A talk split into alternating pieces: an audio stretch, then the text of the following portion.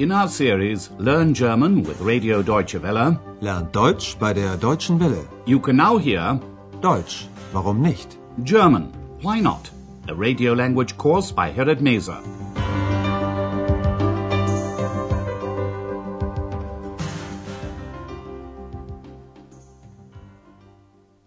Liebe Hörerinnen und Hörer. Hello and welcome back.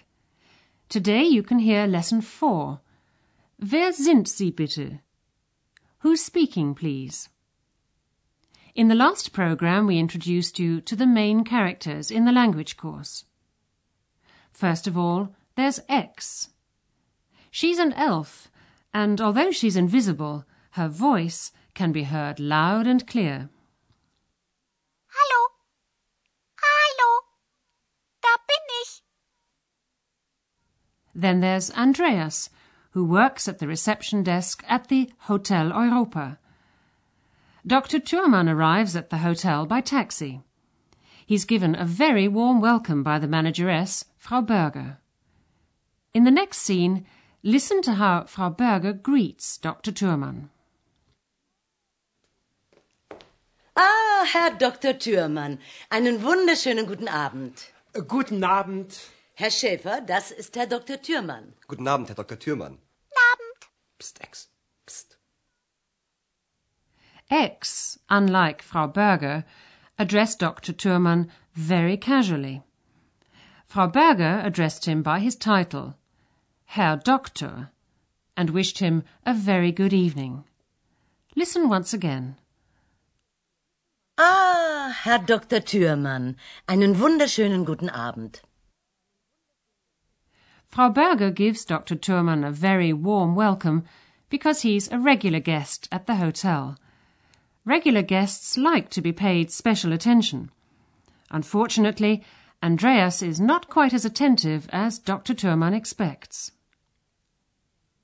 In German, there are different ways of saying hello to someone, depending on the time of day. In the morning or the afternoon, you can say Guten Tag. Guten Tag, liebe Hörerinnen und Hörer. And in the evening, you say Guten Abend. Guten Abend. When you know a person's name, it's considered more polite to address them by name. Guten Abend, Herr Dr. Thürmann. X, however, just says hello, hello, and then she says something else. Hallo. Hallo. Abend. That's a fairly casual way of saying good evening.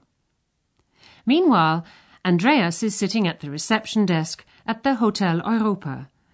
The telephone rings and Andreas picks up the receiver. Listen to the conversation. Who is calling Andreas? And what does the caller want?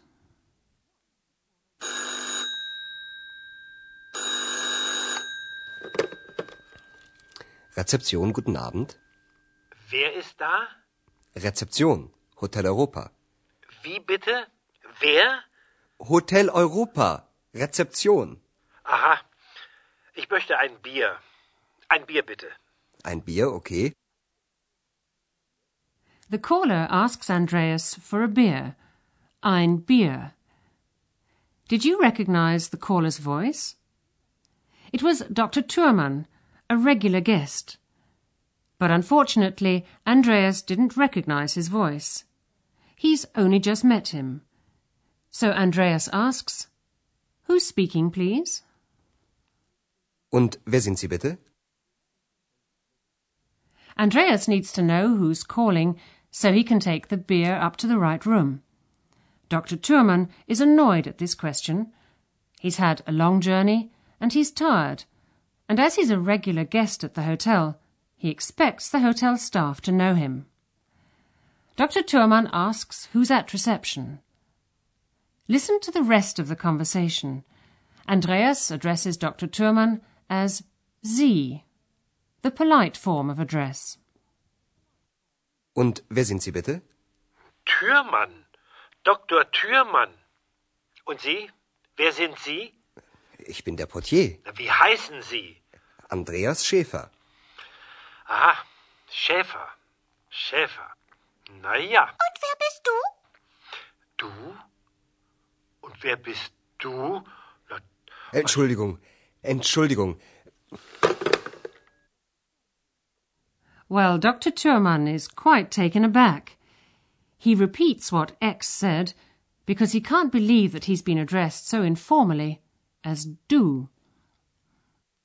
Und wer bist du? du? Und wer bist du? All Andreas can do to save the situation is apologize. Entschuldigung. Entschuldigung. At the beginning of their conversation, there was a slight misunderstanding. When Dr. Thürmann asked Andreas who was speaking, Andreas replied that he was the portier, the hotel porter. Ich bin der Portier.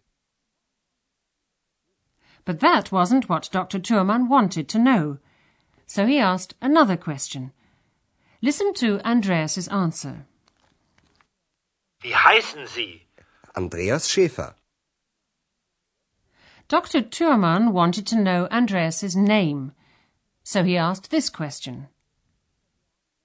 Wie heißen Sie? And we'll explain the different forms of address after the melody.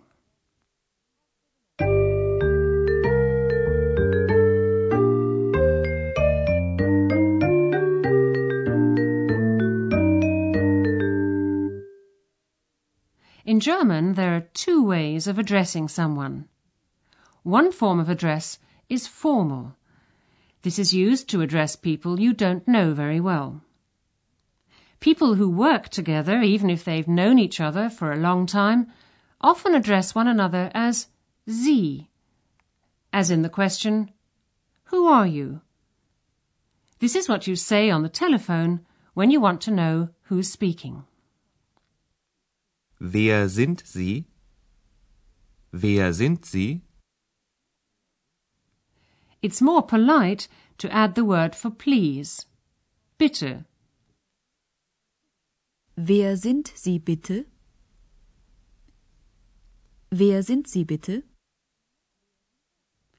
In a more informal situation in Germany, you can address someone as du. The du form of address is used by friends, members of a family, and young people.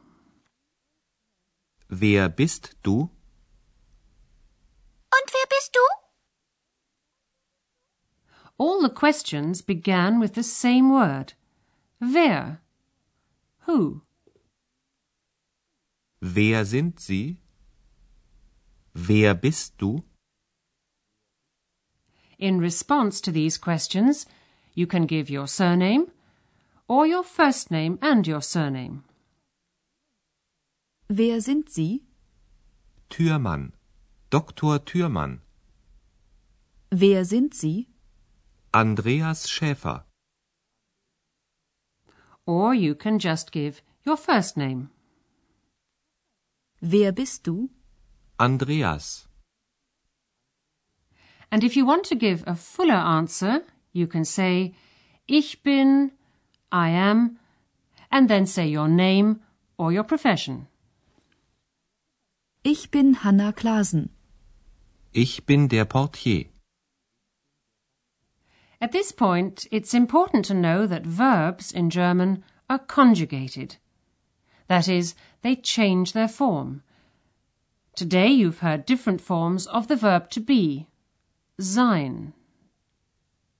Ist is the third person singular of the verb sein, as for example in the phrase Das ist. Das ist ein Lied. Das ist Frau Berger. Ich bin is the first person singular of the verb sein. Ich bin der Portier. Da bin ich. Sie sind is the second person of the verb sein, in the polite form of address. Wer sind Sie? Wer sind Sie? Du bist is the second person of the verb sein and is used when addressing someone informally. Wer bist du? Wer bist du? In all the examples you've heard so far, the verb is in the second position in the sentence. This is always the case in statements, such as This is a song. Das ist ein Lied. Das ist ein Lied.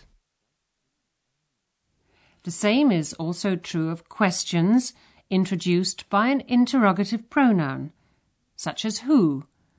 In German, wer. Wer bist du?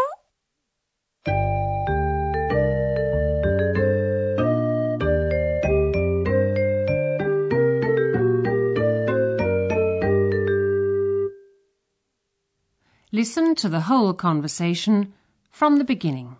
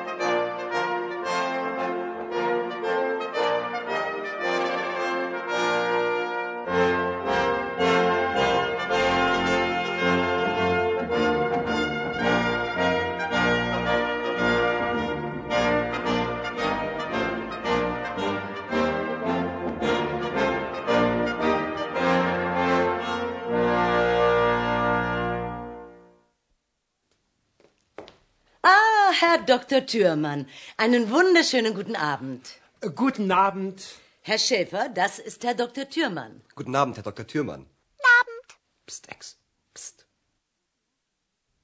Shortly afterwards, Dr. Thurman phones the reception desk.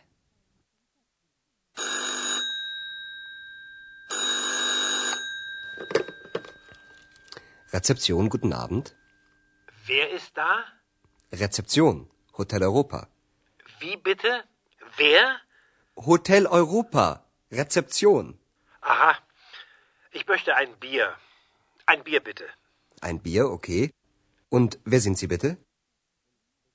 This question annoys Dr. Thurman. He wants to know who he's speaking to. Türmann. Dr. Türmann. Und Sie? Wer sind Sie? Ich bin der Portier, Wie heißen Sie? Andreas Schäfer. Aha. Schäfer. Schäfer. Na ja. Und wer bist du? Du? Und wer bist du? Na, äh, Entschuldigung, Entschuldigung. Well, that's all for today. Goodbye for now, and do join us for the next lesson. Abend. You've been listening to our language course Deutsch, warum nicht?